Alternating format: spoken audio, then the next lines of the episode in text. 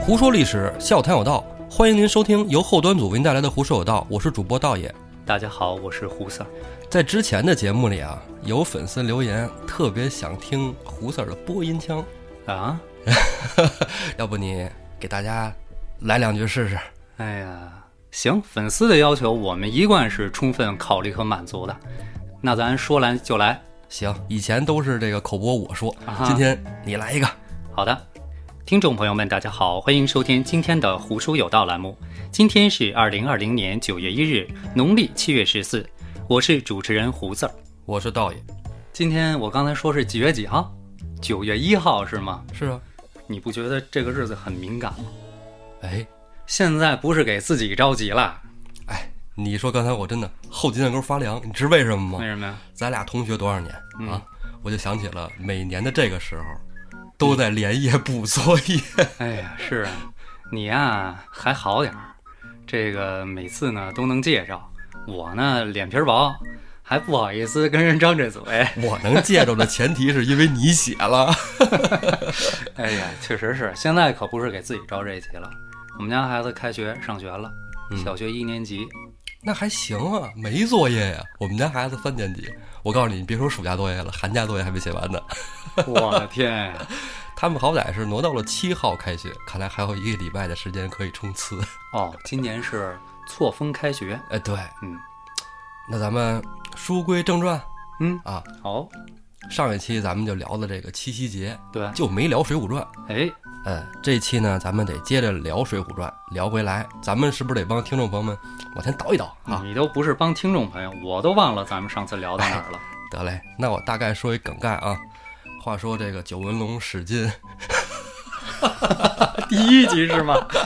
好好好，哎，咱们上回说到啊，宋江到了清风寨找华容，哎，结果在这个清风山啊、清风寨啊，整个青州府闹了个天翻地覆，嗯。是吧？然后宋江呢，再从清风山带着这些兄弟们准备奔赴梁山的路上，嗯，哎，又收了吕方、郭盛，对，收了两个警卫队长。哎，然后到了酒店吃饭的时候呢，又遇到了石将军石勇给他送信，还差点和这个锦毛虎呛起火来。哎，对，后来好不容易说好了，是吧？宋江展开这个石将军石勇的书信，一看，一口老血差点喷出来。哎，今天咱们就顺着这个往下说啊。哎，当然呢，半截儿会不会又跑飞了，我们哥俩也不敢保证，是是吧？哎这个都两说着。对， 哎话说宋江看这个信里边到底写了什么呢，能让他差点吐血背过气去？嗯，宋江有三个绰号：呼保义、及时雨、孝义黑三郎。嗯，对啊，这人最孝。这信啊是宋清写给他的。宋清怎么写的？这信上写的啊，中间有几句写的是：“咱爹正月病故，现在等你回来发丧呢，大哥赶紧回来。这消息确实搁谁他都是晴天霹雳。”没错，哎，老爷子没了，而且是已经没了。说白了，最后一面没见着。没见着，嗯，就得赶紧回家奔丧。嗯宋江就边哭边跟这个燕顺说：“兄弟，我得回家，我得赶紧走啊！这个你上梁山，你们自己去吧。你这说白了，咱想想啊，咱这是看这个小说作品，你你设身处地想想燕顺的感受，什么呀？我把我家都烧了，跟着你上梁山，完了，大哥，你告诉说你走了，你回家了是吗？哎呦我去，”燕顺肯定不干，燕顺别去，大哥，既然老傅已经亡故了，这样啊，就是咱们先一起上梁山，等上了梁山之后，兄弟陪着你去嗯，啊。宋江说：“不行不行，我等不了，我等不了，我这个这个事儿跟这个上梁山比的话，我我这肯定得先回趟家。你们先去，这么着，我给你们写封信。”哎，燕顺说：“这半截宋江走了，跟后边的哥儿几个也没法交代呀，嗯，对吧？你说王英、郑天寿还好说，吕方、郭盛也好说，您那儿还有华容、秦明和黄信呢。人家可是丢了官跟着你混的，对呀、就跟着这个及时雨、大明就奔梁山了。这些个人都是冲着宋江上的梁山，宋江就说：说这样，我给你写一封详细的书信、嗯啊，我也不封口，你回头啊把这封信给他们都看看，然后呢给朝天王也看看，就知道了。这个书信不封口，其实要按搁过去来讲也是有讲究的。哎，就是表示说对你的一个充分的信任，不拿你当外人。一般来说，书信不封口，但是在这个具体的环境下，也是为了体现出，可能是他已经顾不得在封上口了，是吧？嗯这两种可能都是有的。也有可能。哎，还有一个就是说什么呀？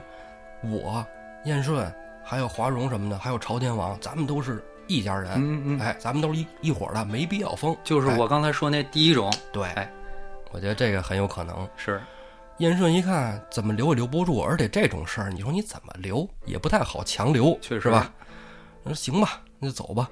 宋江这时候呢，就拿了燕顺的腰刀，提了石勇的哨棒，嗯嗯，就上路了，说也不骑马。哎，没骑步马行，对，这咱也不知道是不是说那时候这个奔丧就得走着，咱按说骑马快呀，对吧？嗯，哎，不骑马走着，有可能有这么一说，是吧？也许哎宋江走了，咱这儿就先不说了，咱说说后边那帮兄弟可怎么着。后边这帮兄弟陆陆续续到了酒店里，一看这燕顺跟世勇俩人在那坐着发呆呢，就说：“哎，怎么回事儿啊？娶媳妇儿媳妇儿没来，宋大哥， 宋大哥哪儿去了？”燕顺说：“宋大哥先走了。”后边这哥儿也都傻了，宋大哥怎么怎么先走了？你就说怎么怎么回事儿啊？石勇这这给送信啊，宋清兄弟写信说这个，呃，老父亡故啊，这个宋江大哥回 去奔丧哎了。呀，你是所以这几个人呢，先是怪了这个燕顺一通，燕顺也够冤的，你让我对怎啊么拦啊？这没法拦啊！啊，没办法，这哥儿几个，你说，燕顺他们想回清风山，回去了再盖房是吧？对，其实也能行，但是你说这个秦明、华容、黄信是吧？人怎么办？这个咱们为什么说这么多退路呢？是因为他们进很难。怎么说呢？你想想啊，当年林冲一个人上梁山，王伦都对他左敌右防。你现在这个里里外外几路人马加起来近千人上梁山，又是数员战将，都是奔着宋江去的，没晁错，盖会怎么想？对吧没？错，他们当事人肯定设身处地的左调个儿右调个儿，前思后想一通，觉得不是那么个事儿。哎对呀、幸而宋江留了这么一封书信，有这封信，反正也提心吊胆的，就像你说的似的，绝对心里发慌那。也为什么？去呀、 对呀、梁山上这些人，虽然好多人大名都听过，什么林教头啊、朝天王啊，这都是有头有脸的人物啊，是嗯吧？听过大名，但是也不认识，是是吧？也没有什么交情，就指着这个宋大哥的一封信，咱就上山了。走吧，硬着头皮也得去呀、是嗯吧？已经这样了，没有退路。这九位英雄啊，就浩浩荡荡的带着这队伍，就奔着梁山泊而来。等走到切近啊，梁山坡底下不有芦苇荡吗？嗯是吧？到那芦苇荡那儿，刚一靠近水泊边上，嗯，一棒锣响，周边各种旌旗林立，嚯家伙，芦苇荡里边就冲出两艘战船，哎，这战船上面啊，端坐两个大汉，哎，头一个正是林冲林教头，哎，后一个就是赤发鬼刘刘唐，唐啊，哎，然后周边啊二三十个喽啰围着，在虎皮金角椅上坐着，人家梁山随时严阵以待，防着有人来搅。华容燕顺这帮人在路上，其实他们是做了伪装的，他们化妆成了官军的模冠嗯军样哦对，对，一到了梁山坡，你说他们这时候卸妆也来不及了。 是，林教头最恨的就是这帮人。嗯，对吧？朝廷的人啊，林教头一看，手持丈八蛇矛，指着燕顺、华容就喊：“你们哪儿来的官军啊？不怕死的，敢到梁山泊来！”这华容、燕顺赶紧说：“我们不是不是官军，我们是来投梁山的。”这时候，燕顺赶紧从兜里拿出那封信来，就这儿有宋江大哥的书信，是给朝天王的。林冲叫小喽啰把燕顺这封书信拿过来一看，哦，果然是找朝天王的。哎，这还有这个宋江大哥，林冲跟宋江没见过，也不认识，但是这嗯对个名儿一定是听过的。对，啊，宋江在《水浒》这部书里的名儿特别好 使。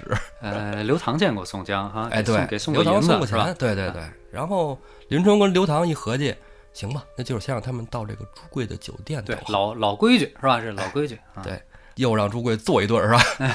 哎，吃喝一场。他们在这儿吃喝，小喽啰呢，直接把信就送到了梁山上啊。朝天王展开书信一看，哎呦，宋公明的人来了，那这得迎接欢迎啊！赶紧安排大船接他们。哎，等接了这一票兄弟上了梁山，这一票兄弟所有的担忧啊，就都烟消云散了哎。朝天王是一个义薄云天的真英雄，嗯，哎，那是一个好姐好汉啊。到得山上之后，哥儿几个坐好了，哎，接着开始喝酒吃肉，对吧？上梁山了，晁盖可没有那么多歪的邪的，什么你纳投名状什么的，没必要。对啊，宋公明书信在这儿了，我就信了。对啊，酒足饭饱之后，挺高兴的。朝天王就说带着哥几个在山上面溜达溜达，八百里水泊梁山，哎，边走边聊天儿呗。聊天的时候，哎，这吕方郭盛啊就跟朝天王说：“我们俩呀，本来在对影山上打架呢，啊，我们怎么怎么着。”然后这华容大哥一箭就把我们这个戟给射开了啊，啊。朝天王说：“有那么神吗？那么准吗？”嗯，反正我是见过射箭射得准的，但也没有这么邪乎的。对，哎，华容就寻思着，要不露一手，露一手，确实咱是货真价实的。以后呢也好说，别看低了咱们。哎，有点真能耐是吧？然后呢，华容这时候正好看见天上啊过来一群大雁，嗯，就从边上人手里啊取过一个弓箭来。嗯，哎，定睛一看，真是好弓。弓还不错。哎，华容就跟朝天王说：“说哥哥，我要射这第三只雁的头，但凡如果要是射中了，您叫声好；要是没射中，哥儿几个也别笑话我。对，”哎，朝天王说：“来，兄弟，来射一试试，射一试试。是到了你的表演的时候了。 哎，华容弯弓搭箭，瞄了一下，嗖的一箭，哎，那第三只雁啊应声而落。这小喽啰赶紧过去把那只雁给拿回来了，拿回来一看，正中头一部。看正中头，你看哎露一手，哎，大家都在那儿喝彩。哎，叫好。朝天王有点陷入沉思。对呀、他你说他仗义痛快，他不傻呀。对，你这毕竟这是投宋江明来的呀，而且怎么说呢，你这叫什么示威？还不熟呢，是不是？这么熟呢？刚对来哎，啊，心是什么样的，咱还没见着。哎，这梁山的兄弟在一块儿玩啊，设宴，华容是第一个，嗯，还有第二次设宴，哎，啊那个咱后文书再说。对对对，这时候呢，军师吴用，哎，赶紧就站出来了，就说：“哎呀，真是好剑法呀！这华将军真的这射箭的功夫百步穿杨，不是浪得虚名的。对哎，真棒！梁山又得一虎将，真好。”接着晚上回去大排宴宴，哎，高又兴。是一顿吃喝。哎， 这个吴用啊，最会看眼色。咱们说这智多星吴用，说实在，咱都看过书，也看过电视，嗯打仗没出过什么太好 的战术这方面，哎就算计心眼儿这块儿，这家伙有两手。对，没错。这几位兄弟在梁山上怎么后来过他们的小日子，咱就不说。嗯嗯咱们书回头接着说宋江奔丧。说说宋江吧，哎啊，也替他捏着一把汗。但是话说回宋江奔丧这事儿，嗯，我想拐出去一点儿。怎么说？哎，你刚才你说今天是九月一号，你说一什么？农历七月十四，哎，对，农历七月十四，今天是七月十四，那明天就是中元节。中元节了。哎，对，之前在邪事儿里也就是讲过中元节的事儿啊，嗯，咱们在这儿把它详细的铺开了说一说。啊，这个是我们道爷擅长 的啊，道教节日。哎，其实就是民间传说野史，我说、呃是吧？民间我比呢，较喜七欢哈月十五就是鬼节，是吧？哎哎，道教节日就是中元节。这个有的地方啊，这个好像分南方北方，嗯也可能各地方也不同。嗯，有的中元节是过七月十四，有的地儿过七月十五。当然，这我觉得都没毛病。为什么呢？这个白天这个午时是从十一点到一点嗯，最阳，阳气最盛，对，对吧？那夜半子时阴气又最旺。嗯，啊，夜半子时十一点到一点，所以啊七月十四和七月十五都没毛病。这里说这中元节的由来，讲讲，是不是？嗯，中元节啊有三个组成部分，一个呢是咱们中华民族传统的鬼月，啊，农历七月。对，啊，咱们说这鬼月啊，就得说咱们古代先民嗯，啊，先民怎么发现这月是鬼月呢？啊，怎么回事呢？别说古代人，就现代人，可能有人会碰上一些解释不清的事情，你或者说是比较对对对敏感的事情啊。是但是你说真的，说谁见过鬼吗？这里很是吧？从唯物辩证思想上来说，我是没见过。那古代先民呢，他也没见嗯过啊。那古代先民他没见过鬼，但是他睡觉会做梦，嗯梦里有一些场景，哎，跟现实生活不一样。嗯，那古代先民就认为他可能是另一个世界。他对这个精神世界的认识和咱们现在是有区别的。哎，对，你说这个精神世界真的特别扣题啊，压到点儿上了。那你说啊，这晚上睡觉睡一宿就能看到另一个世界的话，那如果人死了之后长眠，嗯那是不是就真的进入了另一个世界呢？按古代神话来说，那就是哎，对，那个古代先民就是这么认为的啊啊，认为这个人的这个精神和肉体从此分为了两部分。嗯，精神就像你刚才说的似的，梦境啊什么的，是吧？对哎，思想啊想法，那肉体呢，只不过是灵魂寄宿的一个躯壳。中国古代人呢，其实现在其实也讲，就是我们每个人都有自己的魂魄，魂是魂，魄是魄，魂就像你说，跟着精神走，魄跟着肉体走。白天精神休息了，魂就休息了，下班了，嗯谁值班啊？魄出来值班了。哎，这就是精神和肉体，我们古代的时候它就是分开来看待的，要不然说失魂落魄，这人没精神儿是吧？嗯哎，魂飞魄散。啊 这 词儿多了。嗯，还有就是托梦啊，你发现就有的时候人做梦，感觉就是就是家里要有长辈去世了之后，然后因为你可能是过多思念嗯，但是古代呢，据说一些这个文献记载，真有说，比如说老爷子死了，给儿子托梦。说在家床底下你挖啊，你能挖出一箱金子来，那是我留给你的。哎，这第二天早上起来，咣咣一挖，还真有一箱金子。你说是不是他爸以前跟他说过，他给忘了？有可 能，反正他这就是托梦啊。这个肯定是希望先人更多的托梦，因为托梦就说明能够挖出更多的金 子。啊先人 你怎么你怎么财迷呀？ 哎我希望少少点托梦啊。哎，能有托梦就说明先人的精神啊回到了我们的世界，嗯，嗯，更多的希望先人和祖先能回到我们的世界里来，对所以产生了祭祀。对，啊没错。其实你说这个祭祀有什么时间规定吗？其实没有啊。就像这个人说啊，心中有爱，天天就是情人节。嗯那你心中有鬼，天天就天是都是鬼鬼节节。 对。但是你说这个，咱们古代先民又发现了这个一年有四季嗯，啊，春夏秋冬。嗯，那就分辨出来了这个阴阳。啊对呀，这个四季也是有阴阳阴之阳分的交嗯嘛。替的嘛。哎，对。那这个阴阳理论啊，在注入到这个人鬼的这个环境里以后，嗯你会发现，中元节是一年中阴的开始，嗯，清明是阴的结束。对，哎，你看吧，中元节在七月吧，然后紧接着后边儿寒衣节，十对月吧一送寒衣，对，啊十月初一，然后呢，除夕除夕。啊，除夕是要先祭祖的对，啊，然后再一家人再吃团圆饭啊，祖先先吃是吧？然后就到了清明，其实上元节也是要祭祖的。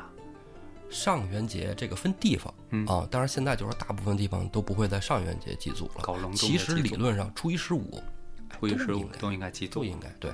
人和鬼最大的区别是什么？人希望能多在这个阳气中的地儿待着，那嗯鬼是最怕阳气，哦，所以从三月开始啊，阳气开始升了，因为你看，就小花小草都开始长了嘛，清明嘛，是吧？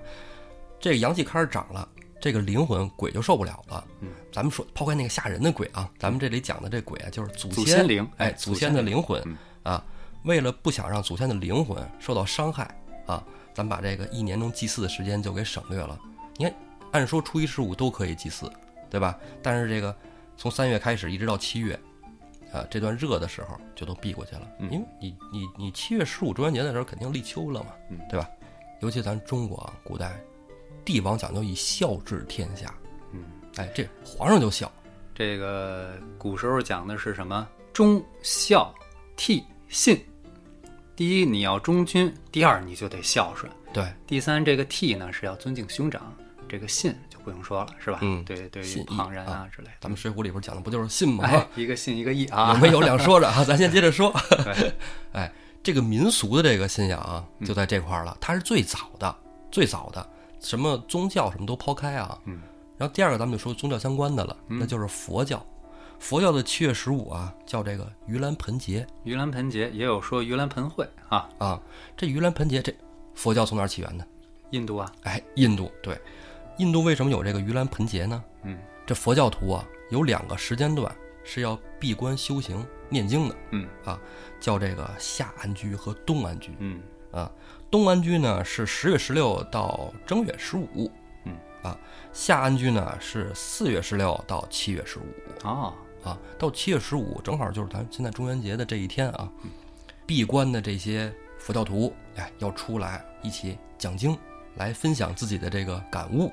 这个《西游记》里边，观音大士把西天取经这个项目安排给唐僧那天，不就是玉兰法会吗？哦，哎，还真是啊。其实你知道为什么这段时间要有那么三个月时间要在那儿闭关修行吗？为什么呢？因为印度的雨季到了。 哦，是这样。这个我听说，这个在梵语里头，这个玉兰啊，就是指这个倒吊着这种一种刑罚哎，受苦哎，玉兰盆呢，其实在这个印度佛教里，它的本意呢是解除倒吊之苦厄。这倒吊是一种什么刑罚？佛教讲十八层地狱，这倒吊之苦是你在第四层地狱受的苦。想吃吃不着，哎，你倒挂了底下一盆儿，盆儿里放的什么食物？哦，是吃不着这么说，这里有个典故，哎啊，就是据说啊，佛陀啊有个弟子叫木莲，嗯，木莲的母亲去世了，他母亲生前啊特别贪吃，然后死了以后呢，掉到地狱里以后，就罚他不能吃哦，啊，说他吃什么到嘴都变成火，嚯，就跟你刚才解释的这个盂兰盆，哎，性质差不多。嗯嗯，然后木莲呢就请求佛陀说：“您看，您已经修行到可以出入人间地狱了，嗯，您去帮我求求情，给我母亲是吧？别让她受那罪了。”嗯，然后佛陀就在七月十五这一天说：“你呀、准备贡品啊，供物。”咱把你的母亲灵魂超度回来，嗯嗯让她吃饱了再回去，因为她前世的贪念，她得自己还这个苦。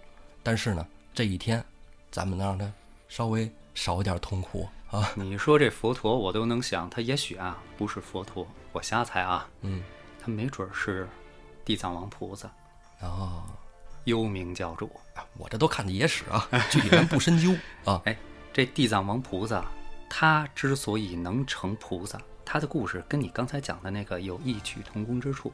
哎，是吗？他妈妈也是因为不礼佛、哦，不尊佛，所以死后呢，在地狱受罪。他呢许下大愿，为他妈妈超度，并且呢许下了“地狱不空，誓不成佛”这样的大愿。最后，佛陀让他成为了我们知道的地藏王菩萨。原来这么来的。哎，你说这些佛陀啊，在这这个参禅打坐啊嗯，嗯学禅修学，嗯，是因为雨季，那没有雨季的时候他们干嘛呀？后来我看了一下，就是说这个印度的这个佛教徒啊，他们要去旅行，在这个行走中修佛。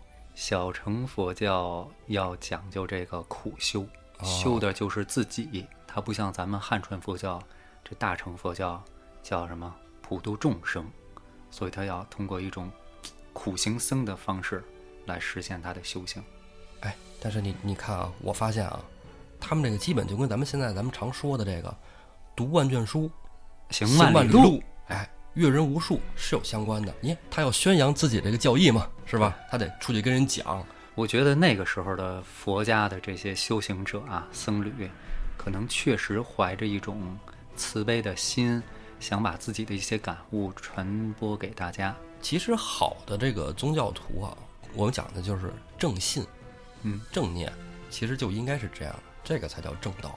对哎你这让我想起你去这个观里头烧香的时候，我记得你给我讲过一次，有一个佛教徒，对，对跟吧？佛教徒、啊对就碰上了嘛。然后他觉得我当时拿了一本《太上感应篇》，嗯然后是那个丘祖写的，其实啊讲的是因果报应。嗯啊，那个信佛那哥们儿，哎，过来跟我说说，哎，这个这个书我也看过，好哎，特别好哎，。人家不排斥，对对对，然后我们俩就交流了一会儿，我觉得这种这种跨宗教的这种交流其实特别好。对，真的是抛掉宗教的因素，去探寻它真正的佛的这个原本的意义对，啊。其实实就是变成聊哲学了，对其实特别好，我觉得特别有意义。道家同样有这种感善的东西在里头，很深厚的。对嗯，说到这个盂兰盆节啊，我还想插一嘴，之前我看过一个纪录片儿，是讲这个日本的，当然它不是讲盂兰盆会啊，啊啊，嗯它讲的是什么呢？是日本的一些偏向于自然的生活理念。嗯例如它讲了一个什么呢？就是在这个稻田里边啊，会有很多小虫子。嗯啊，这个他们在治理虫子的方法是什么呢？他们可以选择喷农药杀死，因为日本的这个化工啊嗯非常发达。别提，心中突然有一种恨那、这个但是呢， 就是啊！一提这个日本的生化的东西，心中呃突然有种恨。 啊呃，是我能理解，能理解，确实是啊。就是说咱们抛开那段历史嗯啊，这个日本人呢，一开始也是用这些农药去除虫嗯，有一些农民，日本人啊，他有一股那种较真儿、较劲的劲头儿，嗯，他有一批人就想搞一种纯天然无公害 的粮食啊，怎么弄出来的呢哎？他肯定还是种，那虫子自然就来。他们想这些虫子到底什么吃它，嗯，然后就养了很多鹤。 所以你看，好多就是以前那个日本日本那个漫画，还有有一些什么什么片儿里边哈、嗯你看那个稻田里边会有这个鹤在那儿站着，一只脚在那儿站着。对那种你说画儿是这日本人对这个自然神的崇拜是比较有名儿 的，他们就对是山川湖河皆有神灵，对，这是比较早的一种神学观点啊。他们种地是这样，嗯但是种地的时候就得除草，对吧？嗯那很正常的，就该怎么除草就怎么除草，是不是？嗯？那在这个田埂外边，嗯，哎，田地外边有一些杂草，有一些野花儿，他们平时都会把野花儿这些杂草给除掉啊。但是到了农历七月，他们就不再除草除花了。这怎么说？很多人啊会在这一天会去祭祖，就是盂兰盆节，嗯啊，在日本也叫盂兰盆会，嗯，他们留下这些野花儿，就是为让行走的路人在祭祀的途中能采一些野花儿去祭祀先人，而不是去买花儿。他们是特意留下的啊哎，就这个我觉得呃，他们日本人在一些就是咱们想不到的地方，啊，小细节充满了这种人文关怀，是是吧？挺有意思的哈。 好，那咱们接着这个佛教的说完了啊，然后呢，你是打算说回《水浒》了吧？今天没没节目有啊开始之前，信誓旦旦的说我们今天要讲主 线，还有道教的中元节呢，咱们好说半天好中元节，中元节，中元节，它咋来的？为啥叫中元节？嗯嗯，这首先道教啊有三元大帝，知道吧？哎，哎，这在很多道观里都有三官殿。这三元殿里供奉的呀，就是这个上元天官嗯啊，中元地官嗯，和下元水官。哎啊，万物皆在天地水三观之掌控之中，对，人说这个元宵节又叫上元佳节，嗯，是吧？天官赐福。天官赐福，这中元节呢，七月十五啊，就是这个正好是这个鬼月嘛，啊，对，正好是这个鬼月的中间儿，地官赦罪，地官赦罪，嗯，然后还有就是十月十五的下元节，下元节啊是水官救灾， 要想得到赐福、赦罪和避恶这三个，哎您要怎么着？您要祭祖，对啊哎，其实你一开始啊，在我刚了解道教的时候，因为大部分的神仙都是历史里的人物嘛，对。然后我想这个三元大帝难道也有原型？真的有，哦，是吗？因为我知道，要是有历史人物原型的，那么他们的官品是不是不会太高？不，那是相当高相当高。高，哦哎，高到什么程度？我跟你讲啊，这个上元天官嗯，唐尧，就是尧舜禹的尧嘛。哎，对，中原地官大帝啊，就是虞舜。那水官大帝你肯定知道了，那就是大禹呗。，哎，对，嗯大禹治治水嘛，水对官对大帝，哎，就是尧舜禹。哦，这三位等于是咱们传统说三皇五帝当中的五帝。哎，对，五帝其中的三位，哎要不刚才我说这个一般有历史原型的，他按咱们说他是后天神，官品不会太高。嗯但是从三皇五帝那个时候，人是有一定神的属性的。啊，啊，这个相当的一部分就成了后来的先天神，所以这个这三元天官应该跟这个是有关系。这中元节就是这个祭祀之日嘛，啊，可能这个听众朋友不知道，我们这个在第一期里的时候啊，道爷就跟大家说了，这个节目怎么产生的呢？就是我跟道爷经常在家里一边喝茶一边就这么干。对，喝着茶就聊着天儿。啊哎，今天这个话题确实啊，本来我们说好了说说主线的，他到这日子口儿了，你说特别有咱俩原来喝茶聊天儿，对，是吧？侃天说地的这感觉啊。自从录了这节目，其实这个感觉比原来淡了点儿。对？哎或其者实录完啊节目，咱俩好长时间没一块儿喝茶了，哎呀，是啊，天天抱着麦克风了， 杯子换成麦克风。好好好好，我们接着往下说啊。 其实你说的喝茶，我还觉得，啊，有机会你把喝茶得讲一讲。这胡四儿对这个茶具啊，还有这个茶的这个起源分类啊，真的哎，不敢太不敢明白了。这种东西，你是越了解越觉得自己无知，不敢讲，不敢讲。你其实你就是这么一直谦虚的人。哎，咱们是不是把中元节就说到这儿就可以了？咱把这鬼鬼神神的还是留给邪事儿咱们吧。对对对，咱们说回啊，宋江奔丧， 这宋江啊，连跑带颠儿的，赶紧就往家赶，嗯对吧？等赶到了家之后，到了这个村口，嗯路过一个酒店，宋江心里难受啊，他心里苦，嗯，为什么呢？这家酒店啊，是他爸每天中午都来喝酒的一个地儿哎呀，啊。赌私人嘛，哎，这掌柜的跟他爸那是特别要好的朋友，嗯那几十年了、都在这儿喝酒啊。宋江啊，正好跑了好几天了，嗯没吃东西啊，饿着肚子呢，是喝不完是？酒既解渴又解饿，哎，上这儿来吃一口吧，吃一口再回家。到这个酒店里，进门儿，哎，这老掌柜的见着他了，嘿，这不是三郎吗？嗯啊，嘛去了 你？宋江我他妈说：“哎呦，张大伯。我逃人命官司，你不知道吗？宋江进门就哭，为什么呢？就像你说，睹物思人，嗯就见着他爹的哥们儿那，就是是长辈，哎，哎，哎呦，张老伯呀，哎呦，我家我我爹没了，你说说说说哎说什么呢？人老张说啊，张老伯说嘛呢？田进神都说你孝顺，什么说你爹没 了？你爸今儿刚跟我这儿喝完，哦刚回去，中午刚喝完，这要不是筷子脸了，还在桌子上摆着呢，闻闻有没有你爹的味儿。这孩子什么人啊？宋宋江江傻了，傻了，一头雾水，懵了啥情况啊！是我傻了，是老头傻了，啊？宋江觉得我弟不可能骗我，宋清可不敢跟我撒谎、但是你说是不是心里又有一点点儿啊啊诧异哎也没心情吃饭了，啊？哎，赶紧就往家走。对，等走到家道门口一看，不对，这家里要是没了人，这门口的灯笼都得换成白的，这是不等是于？啊一如往常？哎，都得是吧？也得变个样儿啊！这家里下人什么的穿的衣服是不是啊？嗯您不披麻戴孝的也得是不是意思意思？嗯嗯一敲门，下人开门，哎呦，三爷回来 了。哎，宋江说：“他妈的，我爹都他妈没了，你们家这干嘛呢嗯，这是一本书吗？啊，？”啊，是啊。这时候宋清出来，哎，哥哥，宋江一看宋清没披麻戴孝，宋江就知道丫骗我呢，一个大嘴巴子就过去了哎，直接就给宋清抡倒了。啊！论倒之后，宋清说：“你打我干嘛呀？”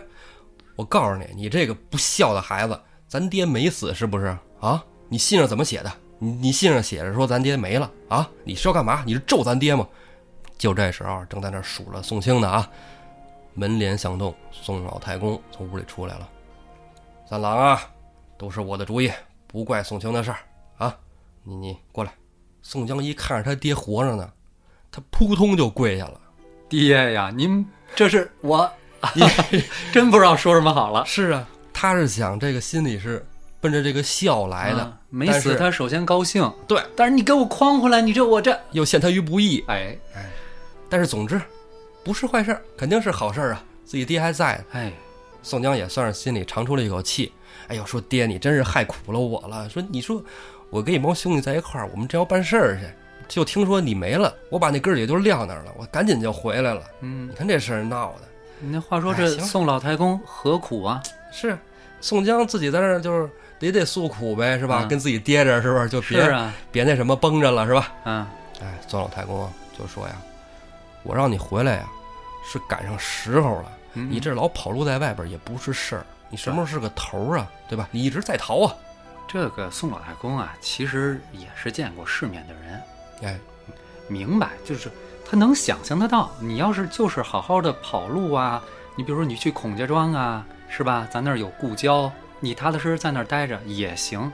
怕就怕你江湖上朋友多，哎，谁拉你你不学好，上山入伙嘛，抹不开看。哎，对，知知子莫若父，他没爸错就料到他有这一步了。太明白他了。对，嗯，孙老太公怎么说呀？孙老太公说呀：“正赶上皇帝立太子，一定天下大赦，你的这个罪责啊就能减轻有这么一说，啊。这古时候啊，有时候他就会有这个大赦天下的大赦天情况下哎你比如说新帝登基，哎是吧？先帝并天，像这个立太子呢，他可能不会说把你所有的罪全免了，但是呢，嗯他会给你从轻发落。减轻点儿是点儿啊。那这立的这个太子是哪个太子呢？”徽宗的儿子，那就是将来的钦宗。对，哎，这有一个时间点，他什么时候立的太子呢？这咱们就要说一说徽宗的这些个儿子对，好几个儿子，好几个儿子。哎你知道徽宗有多少个儿子吗？多少个？三十 二个。嚯，真能生啊！但是他只有一个嫡子，哦就是后来的钦宗赵桓，哦，别的全是庶出的。庶出，啊哎，，所以呢，这个赵桓呀，既然就他一个嫡子，因为古代这个小孩夭折率高，对对，你对不能说我两岁三岁就立太子，完了有妖了，是吧？嗯嗯嗯哎，这个赵桓八岁的时候呢，就封王了，赶到十五岁呢，公元一百一十五年，这嗯个数好记，一百一十五年，立为太子。也就是咱们《水浒》现在的这个叫什么年？叫巨情年啊！哎，宋江跑路这年， 哎，但是呢，这个赵桓吧，虽然是徽宗唯一的一个嫡子，但是徽宗不喜欢他。哦嗯，都不是不喜欢他，有点烦他。赵桓书画不行，对呀、你你这说到点子上了。徽宗什么人啊？嗯艺术家嘛，叫咱们说他不只是艺术家，琴棋歌赋，又是什么吹拉弹唱、骑马蹴鞠，是吧？哎咱对现对在说这这，咱不说文武双全，就是德智体，嗯 这个德不知道啊，这体美劳， 品名饮食，哎，美食家，对对对，喝茶有一手，讲究，那可不嘛。审美又在那，入词怎么来的，嗯，对吧？还有什么呀？画画、对，书法，哎，瑞鹤图啊，他画画瘦金体，观察这个事物之细到什么地步，你你你学过画画，你可能知道。他画那个孔雀的时候，他连这个孔雀每次上台阶儿先迈左脚都观察到，嚯，宋代的文人画啊，这宋代工笔文人画特别的登细峰致，登峰造哎，没极，错，登峰造极。特别好看，哎呀，九月初有苏轼展啊，在故宫，我跟道爷已经约好也了，好了。手拉手一起去，今年其实还说展《清明上河图》呢，一直特想看，那是肯定的呀嗯，啊。张择端《清明上河图那年展那个《千里江山图》，我就去看了，》，为什么不叫我？ 所以导演头俩礼拜去看的那个复复制仿仿品哈、哎，真的就看仿品已经非常震撼了，这要看到真迹，确实是那好激个动那个味那个味道。嗯、接着说呢，这个赵桓跟他爹正相反，嗯，他都不是像你说的不善书画。这个宋徽宗喜欢奢华，纸醉金迷；赵桓喜欢什么呀？清静，哦，就不喜欢参加大小的宴会。那他爹是不喜欢他，非得参加不可的时候，你比如说皇家的宴会，嗯、皇帝呀、皇后的生辰呀、是吧？这个祭祖的时候啊，包括这些传统的佳节呀、他躲不开的呗 就。你躲不开的。这个这个赵桓啊，往往是怎么着啊？往那儿耷拉脸，一个人找一地儿一坐，惹得他爹就是，哎呀，就看着他特别不爽。你想，他是十五岁就当了太子，也得有人向他去呃搭话啊，是吧？嗯行礼啊，对，哦给有人脸子看，就弄得皇家特别没面子，点不走面儿，哎，不走面儿。徽宗呢，喜欢女色，三十二个儿子， 是吧？这不是一般的喜欢。宫里到处是美女。嗯，这个赵桓不近女色，当了宋钦宗一登基，第一件事儿先把宫里六百个宫女儿遣散。咱说是宫女儿，这个宋朝这个宫女儿可不是说就是端茶倒水干家务，嗯，是吧？她随时有可能长得哦漂亮啊，临皇上幸哎啊临幸一下，嗯，他遣散了这个，说明什么呀？不近女色。嗯，徽宗喜欢道教， 赵桓喜欢佛教。哦，嚯，这还能差着？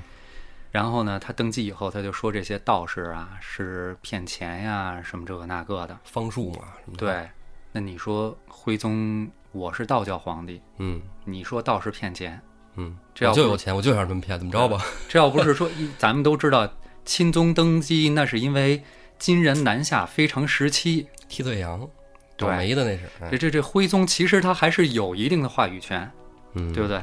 你这招老爷子不痛快，那这徽宗三十二个儿子里头，不喜欢这赵桓，他喜欢谁呀、哎，老三，老三叫什么呢？老三叫运王赵凯。